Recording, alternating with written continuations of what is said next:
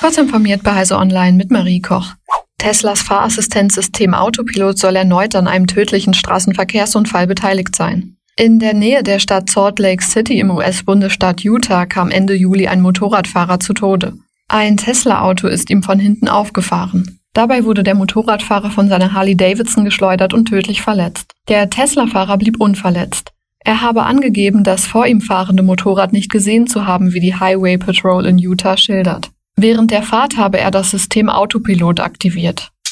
Die deutschen Zeitungsverlage haben im vergangenen Jahr erstmals mehr als eine Milliarde Euro mit digitalen Angeboten umgesetzt. Das teilte der Bundesverband Digital Publisher und Zeitungsverleger am Montag mit. Ein gutes Drittel davon, 365 Millionen Euro, stammte aus dem Vertrieb von E-Paper-Exemplaren. Hinzu kamen noch 657 Millionen Euro andere digitale Umsätze. Damit ist in erster Linie Internetwerbung gemeint, aber auch Paid-Content-Angebote.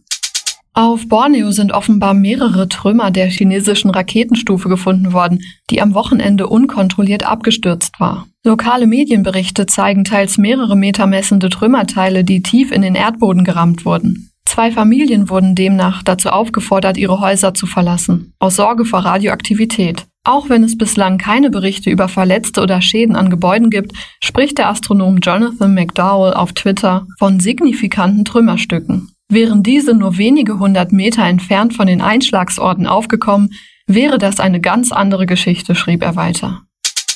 Die Bundesregierung hat in den vergangenen zehn Jahren 109 Forschungsprojekte im Bereich autonomes Fahren gefördert. Für 13 Projekte sieht sie ein hohes Potenzial. Sie könnten auch im realen Straßenverkehr zum Tragen kommen. Das geht aus einer Antwort der Bundesregierung auf eine Anfrage der CDU-CSU-Bundestagsfraktion hervor. Zu den Projekten, die die Bundesregierung für vielversprechend hält, gehört Shuttle-Modell Region Oberfranken und dessen Nachfolgeprojekt, das zurzeit noch läuft. Hier geht es darum, einen Linienbetrieb für hochautomatisierte Shuttles zu entwickeln. Dabei wird unter anderem untersucht, welche Sensoriksysteme nötig sind und wie die Shuttles von den Fahrgästen akzeptiert werden. Diese und weitere aktuelle Nachrichten finden Sie ausführlich auf heise.de.